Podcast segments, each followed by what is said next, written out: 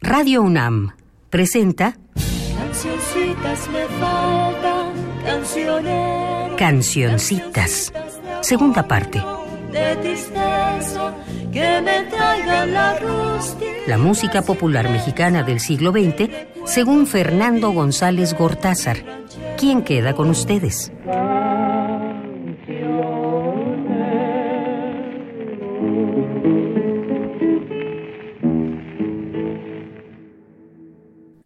Estamos ya en el decimotercer programa de Cancioncitas 2. Haré todo lo posible porque en esta ocasión el número 13 no sea de mala suerte. Cuando revisamos el año 1908, entre los nacidos mencioné al grandísimo Gabriel Ruiz, bolerista fuera de serie. Solo quiero añadir ahora que otras versiones dan este 1912 como su año de nacimiento. Y lo pongo como un ejemplo más de la imprecisión de datos que tanto he comentado a lo largo de Cancioncitas 2. El que al parecer, siempre al parecer, nació en 1912 es Emilio Tuero, a quien el locutor Pedro de Lille al presentarlo en la hora azul del XW, bautizó como el barítono de Argel. Ya comenté en Cancioncitas 1 que estoy prácticamente cierto de que ese ridículo apodo le viene de una canción que él mismo compuso, eh, tan ridícula como su sobrenombre, y que se llamó precisamente Argel. El caso es que Emilio Tuero nació en un pueblo de la provincia de Santander, en España, y murió aquí en 1971.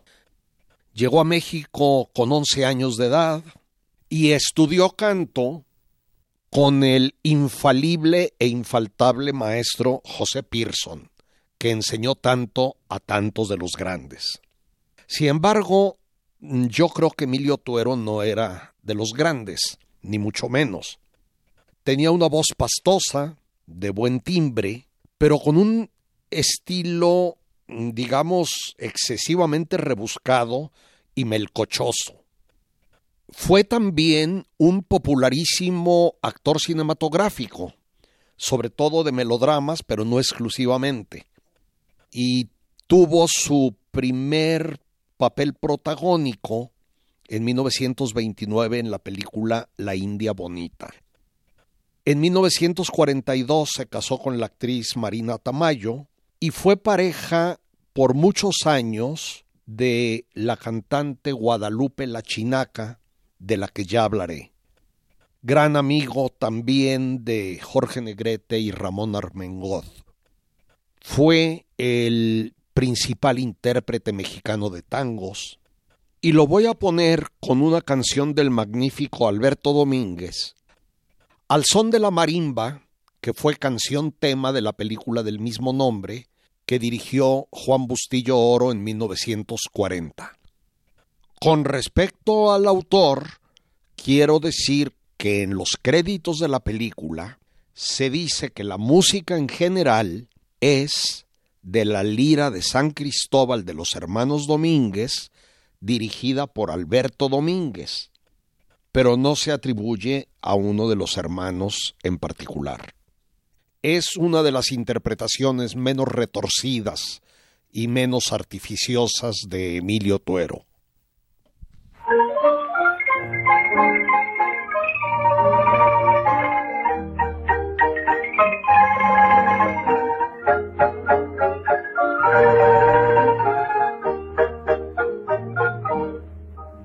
Marimba al son te conocí y al contemplarte fui de la ilusión. El prisionero que viene a cantarte las penas de su corazón.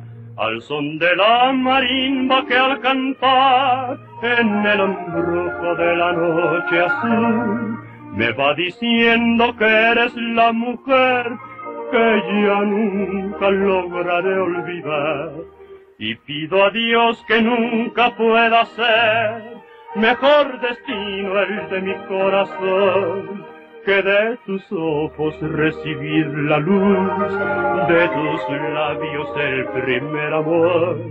Y pido a Dios que nunca pueda ser mejor destino el de mi corazón, que de tus ojos recibir la luz, de tus labios el primer amor.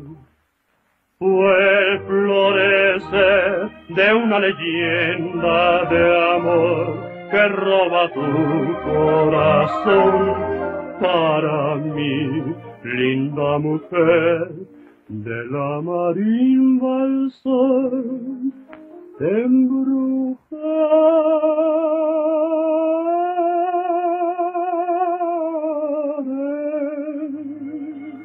y el alma entera perderás entre las redes de mi amor y entre las notas de cristal. Al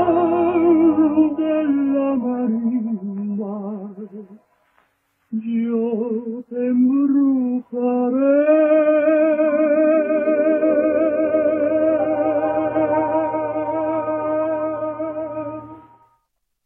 Olvidé decir que la marimba que acompaña es la del propio compositor Alberto Domínguez y su multitud de hermanos, todos ellos músicos y muchos grandes compositores de los cuales llegará el momento de hablar aquí. Otra de las nacidas en 1912 es un verdadero personaje de la interpretación bolerística y de música afroantillana. María Antonia del Carmen Peregrino Álvarez, nacida en el puerto de Veracruz y muerta en la Ciudad de México en 1982. Allá en Veracruz se casó, tuvo un hijo antes de venir a México en 1929 y trabajó en cabaret con el sobrenombre de La Peregrina, supongo que derivado de su apellido peregrino. Recuerden que tuvo también un hermano músico llamado el Negro Peregrino. Se dice que fueron Emilio Azcárraga Vidaurreta y Emilio Contel quienes la bautizaron como Toña la Negra al entrar a la XW. Otros afirman que fue Agustín Lara. El caso es que Toña la Negra hizo memorables presentaciones en el Teatro Politeama y cuando Agustín Lara la conoció, ya era tal cual, ya era así. Y a Lara no le quedó más remedio que el que se le cayera la mandíbula, se impresionara terriblemente y la convirtiera en una de sus intérpretes de cabecera, quizás solo comparable a Pedro Vargas. Es un personaje que aportó una fuertísima personalidad y un estilo inimitable, rompiendo cualquier rutina. Voy a poner una de la larguísima serie de obras maestras de Agustín Lara y de obras maestras interpretativas de Toña la Negra. Noche Criolla de 1933.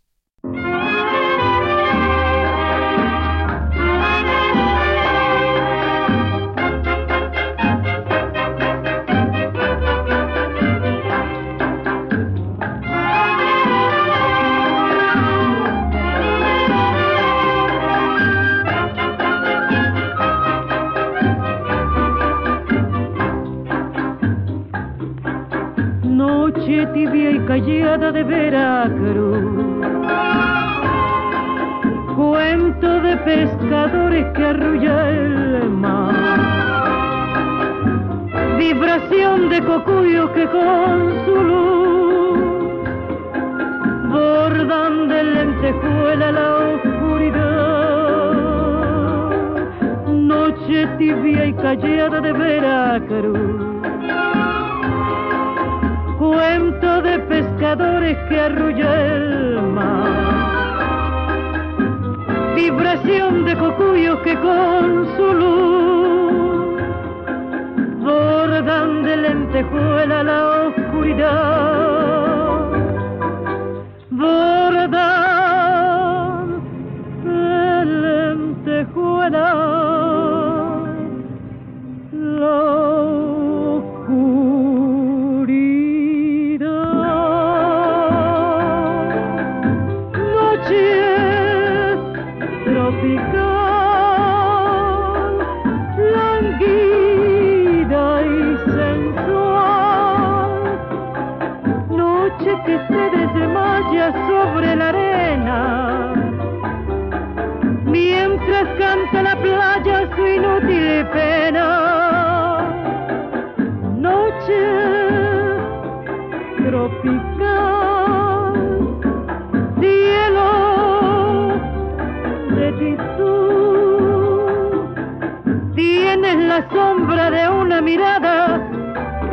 Criolla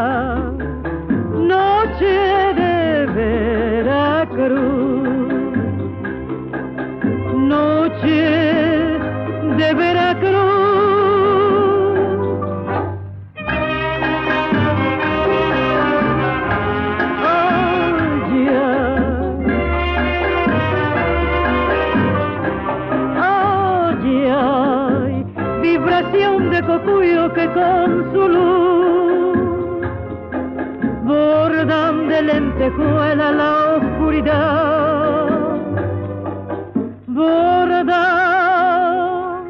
de lentejuela la.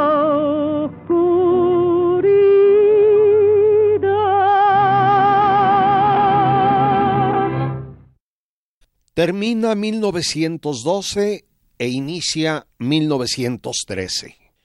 En este año, el Imperio Otomano, ahora diríamos turco, renuncia a sus territorios europeos, excepto por la pequeña zona de los estrechos, que incluye a Estambul, y propone la independencia de Albania. El Tíbet se declara independiente de China, Mohandas Gandhi, luego apodado Mahatma, gran alma, es arrestado en Sudáfrica por encabezar una marcha de mineros indios, el Papa Pío X prohíbe los filmes de contenido religioso a los que considera obra del demonio, entre comillas, así como la exhibición de películas de cualquier tipo en iglesias, que era una práctica tradicional en muchos países desde el inicio del cine. El gran inventor Tomás Alba Edison posiblemente nacido en Sombrerete, Zacatecas, prueba en Nueva York la primera película sonora o sonorizada, colocando un fonógrafo detrás de la pantalla. El singularísimo artista francés Marcel Duchamp inventa lo que llamó ready-made, es decir, ya hecho, con lo que el arte empieza a adquirir otra dimensión y otra lectura grandes publicaciones en este año. Marcel Proust, En busca del tiempo perdido, Unamuno, del sentimiento trágico de la vida, Jacinto Benavente, La malquerida, base de la película del mismo nombre que dirigió el indio Fernández en 49, Sigmund Freud, Totem y Tabú. El premio Nobel de Literatura es entregado al indio, o como nosotros decimos equivocadamente, al hindú Rabindranath Tagore, primer no europeo en obtenerlo. Muere Alfred Wallace, padre junto con Darwin de la teoría o ley de la evolución. El escritor estadounidense Ambrose Bierce, que yo he leído muchísimo, desaparece tras haberse incorporado al ejército villista sin dejar huella. Fue, por cierto, el inspirador de la novela Gringo Viejo de Carlos Fuentes. Bierce había escrito en una carta, ser gringo en México, eso sí es eutanasia. Por último, en enero de este año, muere el inmenso, el inmenso grabador José Guadalupe Posada. Ya que en esta ocasión mi comentario va a ser más largo de lo acostumbrado, para aligerarlo voy a poner una bella canción de dominio público cuya fecha no podemos precisar. Es posible que para este 1913 ya fuera bastante vieja. Se trata de El Lirio y la oiremos con los madrugadores Chicho y Elmo. En su momento verán ustedes por qué es importante precisar los nombres además de los madrugadores. Los madrugadores fue un excelente y peculiar conjunto del que me interesa platicarles cuando la fecha sea la adecuada, aunque ya lo hice en Cancioncitas 1. Les hago notar el papel que de una manera sutil, hermosa, se asigna a mujeres y a hombres. Tú eres el lirio, ven dame tu perfume, yo soy la fuente y déjame correr. Y a continuación, tú eres el ángel, oh dulce amada mía, yo soy el ave y déjame volar. Es decir, la mujer es pasiva y el hombre activo. Para ser sincero, no sé si a esto se le pueda llamar machismo, puesto que no hay discriminación ni sumisión femenina, sino sólo la posición que la época asignaba a cada sexo. Aunque no tengo datos, la grabación, que es bastante mala, se los advierto, debe haber sido hecha en los primeros años 30 en Los Ángeles, California. Pero en una muestra increíble de supervivencia se sigue cantando y grabando hasta el día de hoy.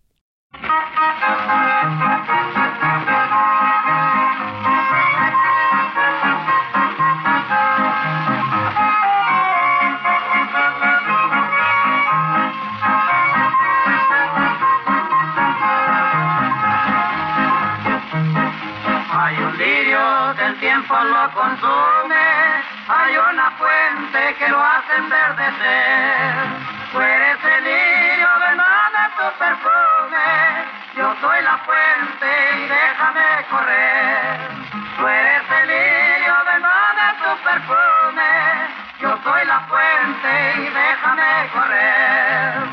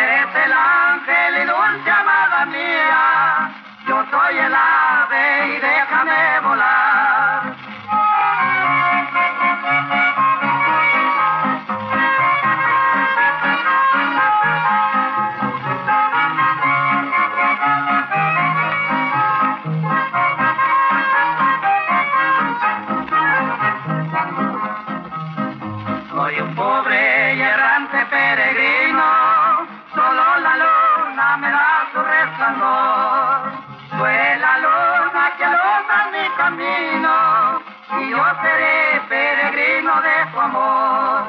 Tú la luna que alumbra mi camino y yo seré peregrino de tu amor.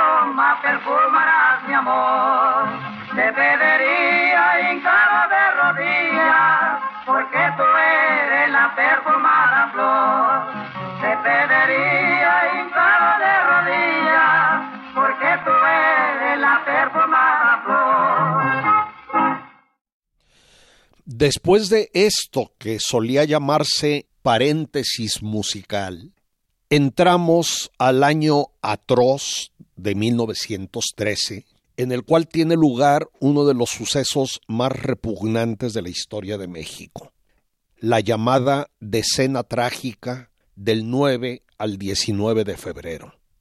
El día 9, domingo, se subleva el general Manuel Mondragón padre de la bellísima Carmen, renombrada como Nahui Olin por su amante el doctor Atl, y libera de inmediato a los también generales Bernardo Reyes, padre de don Alfonso, uno de nuestros mayores escritores, y Félix Díaz, sobrino del dictador defenestrado, que estaban prisioneros en Lecumberri y Tlatelolco por rebeliones previas. Juntos van a Palacio Nacional, donde tiene lugar una refriega en la que casi inmediatamente muere Bernardo Reyes. Díaz y Mondragón se refugian con sus tropas en la Ciudadela, actual sede de la Biblioteca de México, que era un depósito de armas que los provee de suministros.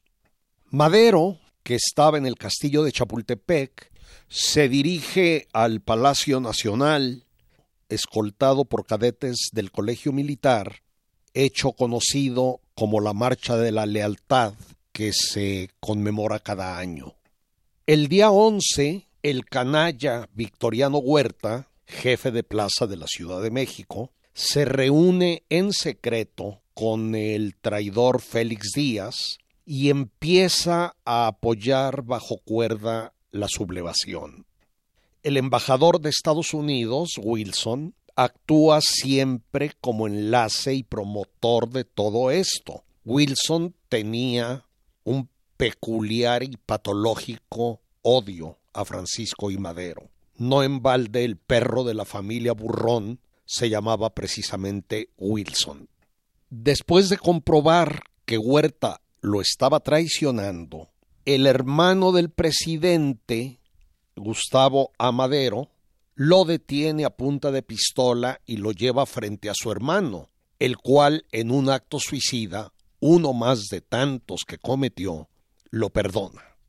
El día 18 son hechos prisioneros el propio Gustavo A. Madero y el general Felipe Ángeles. Madero, Gustavo, es torturado de manera sádica, asesinado y su cadáver mutilado por la soldadesca.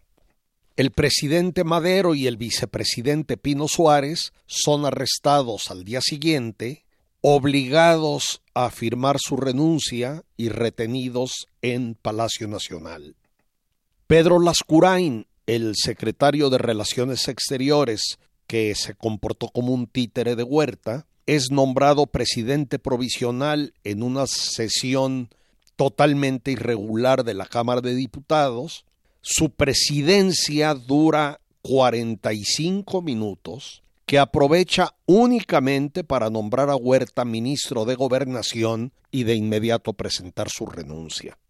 El abominable y repugnante embajador gringo reúne a una parte del cuerpo diplomático en la embajada, recibe a los golpistas y promueve la firma del llamado Pacto de la Embajada, que ellos querían disfrazar llamándolo Pacto de la Ciudadela, pero que se firmó en la propia embajada, repito, en el cual se instala un gobierno provisional con Huerta a la cabeza. Y se acuerda que en él no va a figurar Félix Díaz, que era el jefe del golpe, para que pudiera presentar legítimamente, entre comillas, su candidatura a las elecciones que se preveía convocar muy pronto. El día 22 el presidente y el vicepresidente legítimos son asesinados.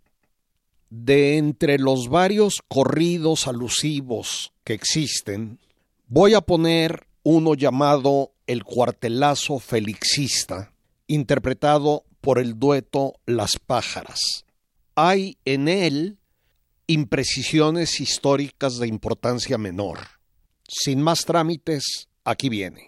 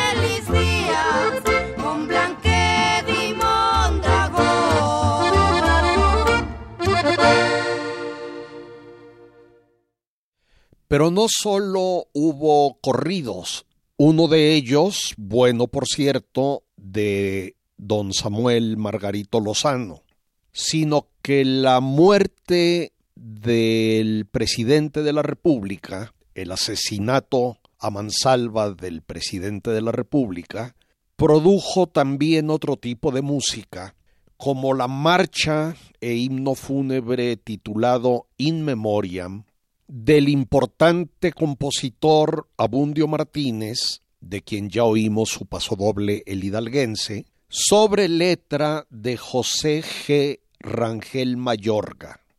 Los investigadores Amparo Gómez, Salvador Rueda y Juan Ramón Sandoval especulan que Martínez, algunas de cuyas piezas llevan títulos como La ciencia de lo oculto, Ecos de otros mundos, Lo infinito, Cerca del destino, etc., y que al fallecer tenía atado al piano único lujo dentro de su extrema pobreza, un pollito que según él contenía el alma de Giuseppe Verdi, tuvo afinidades esotéricas con Madero, cuyas prácticas espiritistas son muy conocidas. La conjetura me parece francamente probable.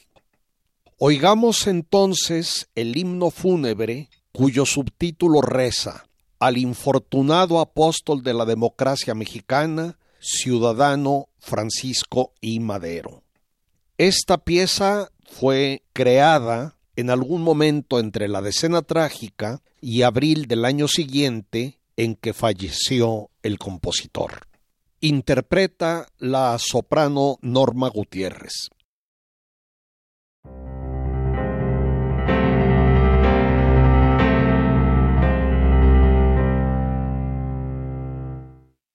Noble mártir tu santo recuerdo, sea del pueblo te ama la ejida. Como apóstol cruzaste la vida, como héroe supiste morir. Te has hundido en la noche infinita del misterio insondable y brumoso, como el César sublime y glorioso, como el Cristo sangriento en la cruz, más del seno glacial de la tumba se levanta triunfante la aldea empuñando la antorcha febea los orbes inunda de luz. Noble mártir tu santo recuerdo, sea del pueblo que te ama la ejida, como apóstol cruzaste la vida, como héroe supiste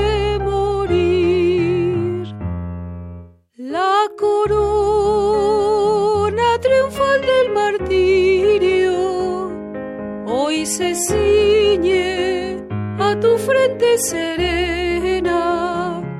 Viste luto la patria y la pena, hondo surco en su frente trazó. Y sus nítidas alas de arcángel doblegó con pesar la victoria, se cubrió de rubor nuestra historia y en su féretro Juárez tembló. Noble mártir tu santo recuerdo, sea del pueblo que te ama la ejida, como apóstol cruzaste la como héroe supiste morir. Canta tu himno solemne y grandioso, con su tímida voz los palmares, con su ardiente rugido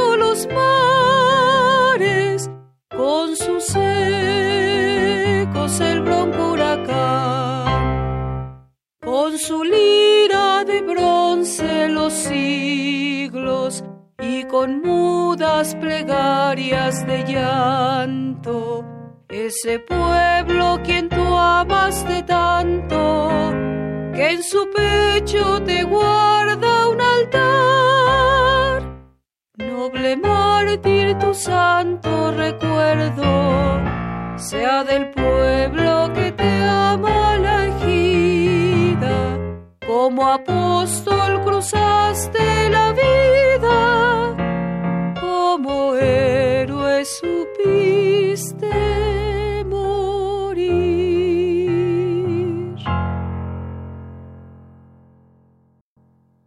Los grandes terratenientes, el alto clero católico y la inmensa mayoría de gobernadores celebran a Victoriano Huerta. En otro acto de abyección, el viejo revolucionario Pascual Orozco reconoce de inmediato al gobierno golpista, usurpador, y manda a su padre, de mismo nombre, a tratar de convencer a Emiliano Zapata de unírseles. La respuesta de Zapata fue contundente manda fusilar al mensajero y luego modifica el plan de Ayala declarando traidor a Pascual Orozco y llamando a derrocar a Huerta, al tiempo que se fortalece con varios triunfos militares. En marzo, el gobernador de Coahuila, Venustiano Carranza, proclama el Plan de Guadalupe, desconociendo a Huerta y autoproclamándose primer jefe del ejército constitucionalista, como bautiza a su raquítica escasa fuerza. Se le unen Maitorena, gobernador de Sonora, viejos caudillos como Francisco Villa, y empiezan a destacar los nombres de nuevos líderes como Álvaro Obregón, Plutarco Elias Calles, Pablo González, Tomás Urbina, Eulalio Gutiérrez y muchísimos otros de buena parte del país, aunque el sur y el sureste no participaban prácticamente en nada. España e Inglaterra reconocen al gobierno usurpador, no así Estados Unidos, que destituye a su embajador cuando al poco tiempo cambia el gobierno de aquel país. Después de su huida de prisión, que ya narré, Villa se había refugiado en El Paso, Texas. Cruzó la frontera con solo nueve personas y a los pocos días tenía más de quinientas que lo apoyaban. Realmente es asombroso pensar el México que era aquel, pensar que fue real, en donde un líder podía llegar a un pueblo y reclutar por su propia voluntad a cientos de personas convencidas de la causa revolucionaria, que aportaban sus caballos, sus armas y, en última instancia, su vida. Qué envidia tener un país que de veras crea en algo. En Coahuila, Villa reconstruye la División del Norte en septiembre y la pone a las órdenes de Carranza. Aquí entra el llamado Nuevo Corrido de Madero, grabado en Los Ángeles, California, el 25 de abril de 1930, compuesto por Manuel Camacho y cantado por él mismo y Regino Pérez. El corrido es muy bueno y las guitarras son excelentes.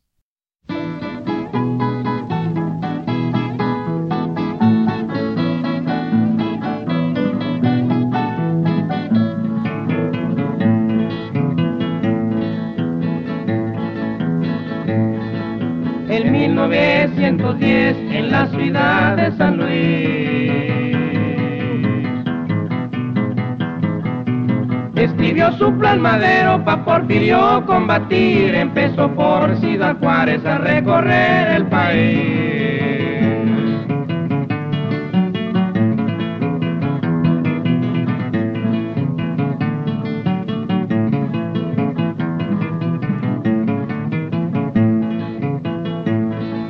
A qué madero tan hombre le conozco sus acciones.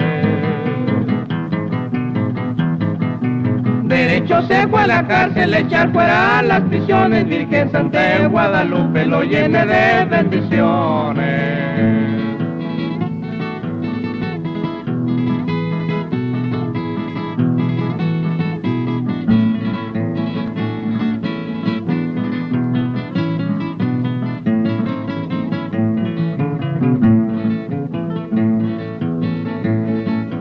Aquí me siento a cantar estos versos familiares.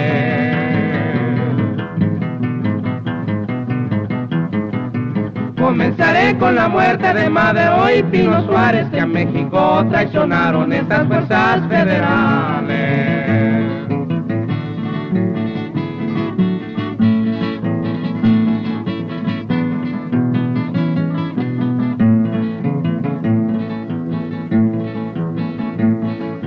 Viuda le dice a Huerta que no subiera al sillón. Que no después anduviera con dolor de corazón, porque ella viene a Carranza con nueva revolución.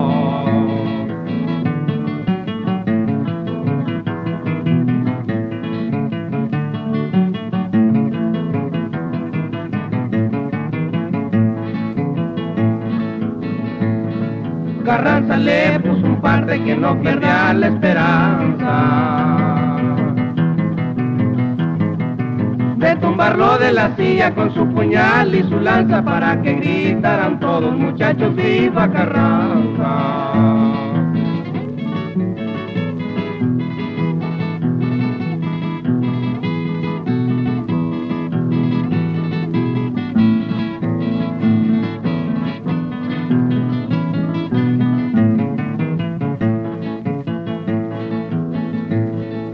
Pancho Villa y Maitorena que en el norte se voltearon. Reconocieron las causas que de un principio pelearon y se unieron al partido que ellos mismos derrotaron.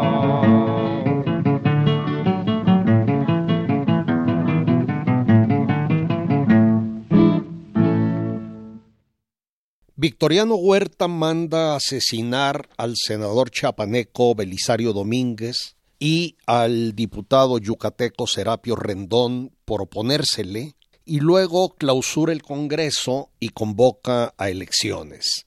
Y hasta aquí llego en la narración porque si sigo con la situación política de 1913 no terminaría.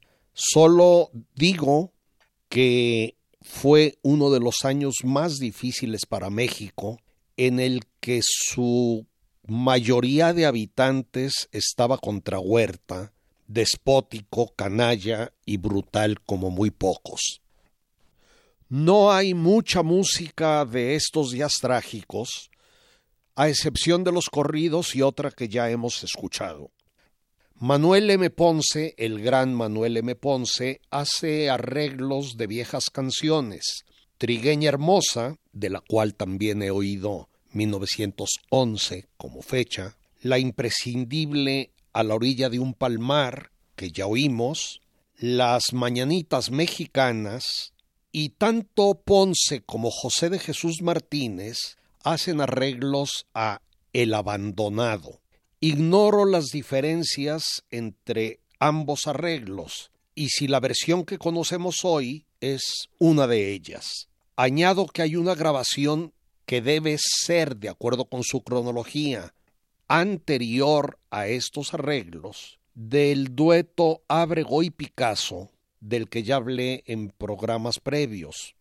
Esta grabación de Abrego y Picasso, teniendo la misma melodía, de El Abandonado muestra diferencias muy notables en la letra. Y lo hubiera puesto aquí si me gustara, pero no es el caso. Voy a poner las dos canciones. Primero, Las Mañanitas Mexicanas, acerca de la cual quisiera aclarar algo.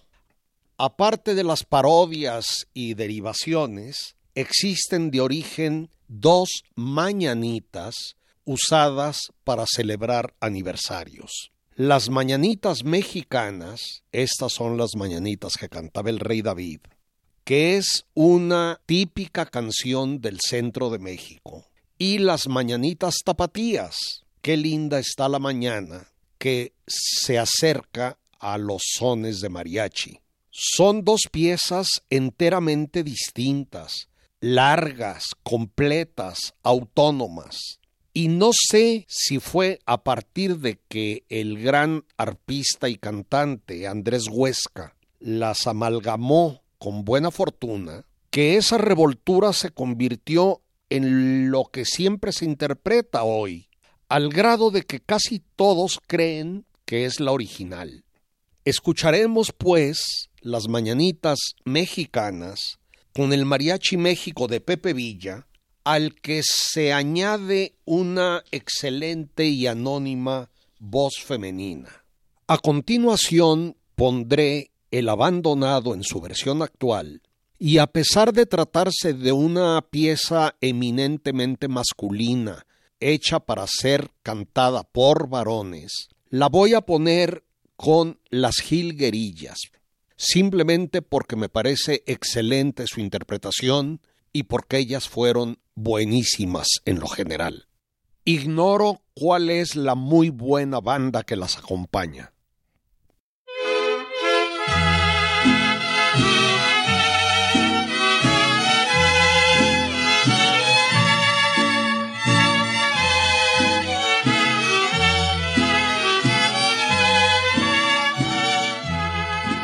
Estas son las mañanitas que cantaba el rey David. Hoy por ser día de tu santo, te las cantamos aquí. Despierta, mi bien, despierta, mira que ya amaneció. Ya los pajarillos cantan, la luna ya se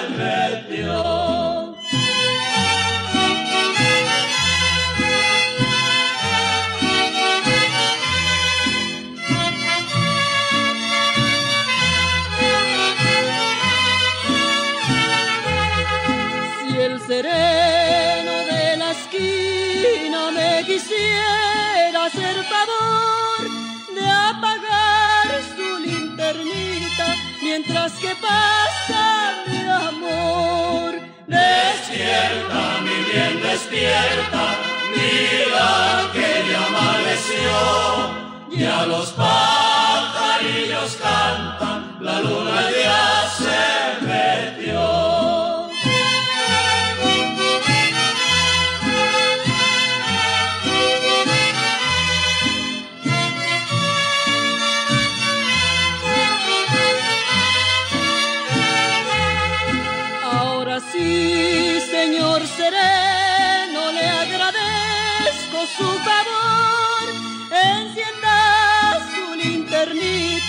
que ya ha pasado mi amor. Despierta, mi bien, despierta, mira que ya amaneció, ya los pajarillos cantan, la luna ya se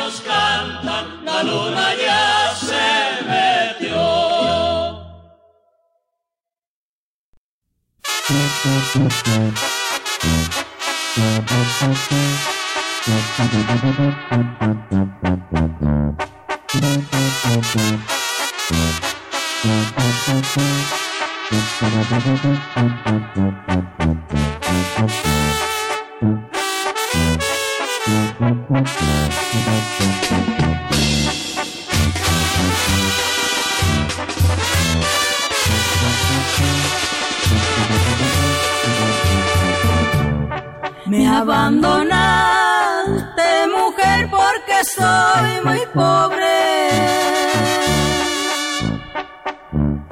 Y por tener la desgracia de ser casado. ¿Qué voy a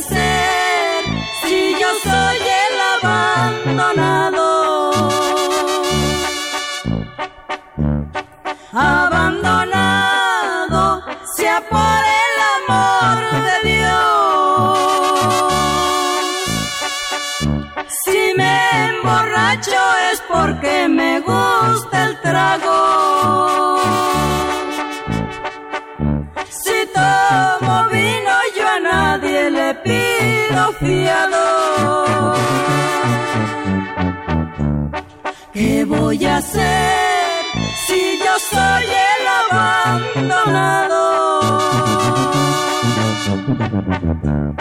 Abandonado sea por el amor de Dios.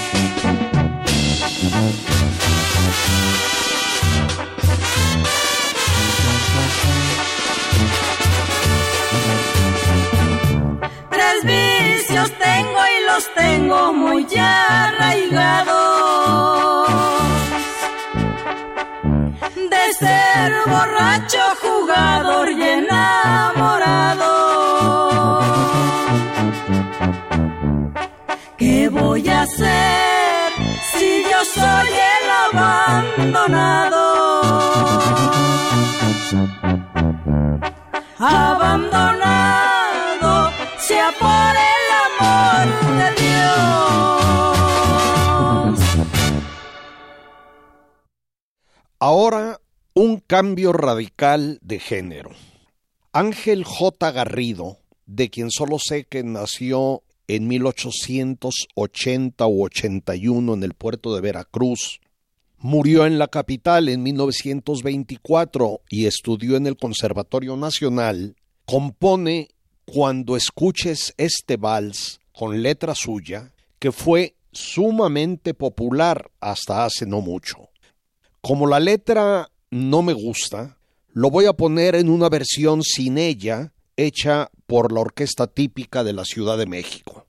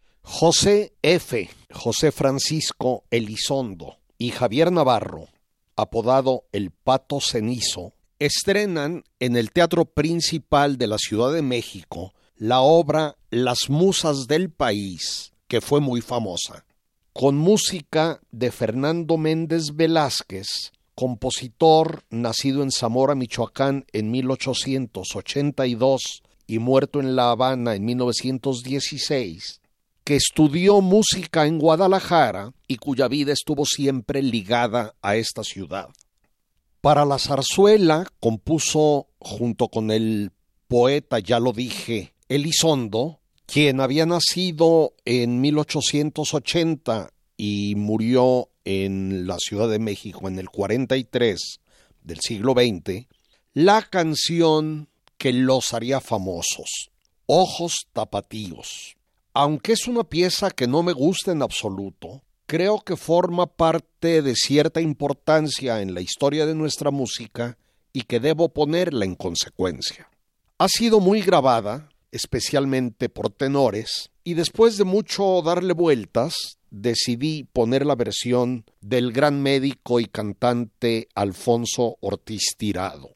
Creo que representa muy bien el espíritu de aquel momento.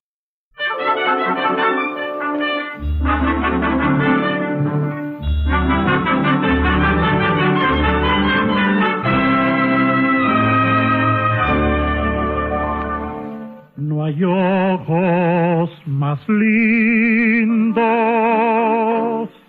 en la tierra mía que los negros ojos de la tapatía. Miradas que matan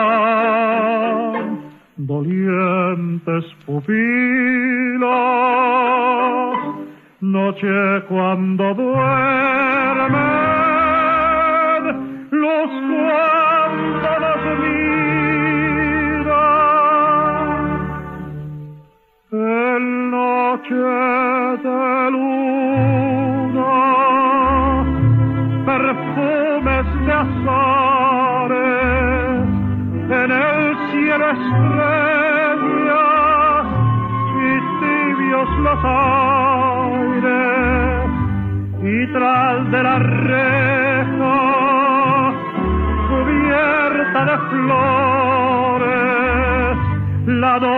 que espera temblando de amores sí.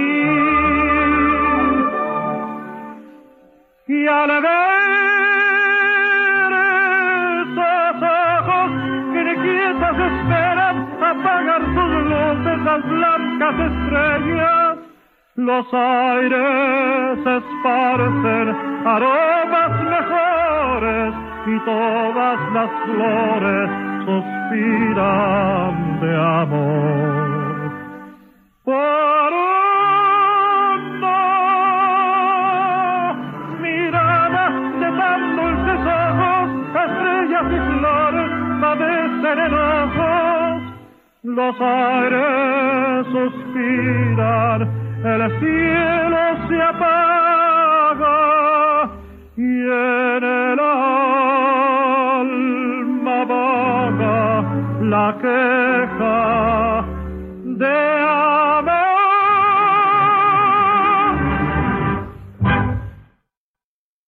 El tiempo pasó, ha sido un gusto estar con ustedes.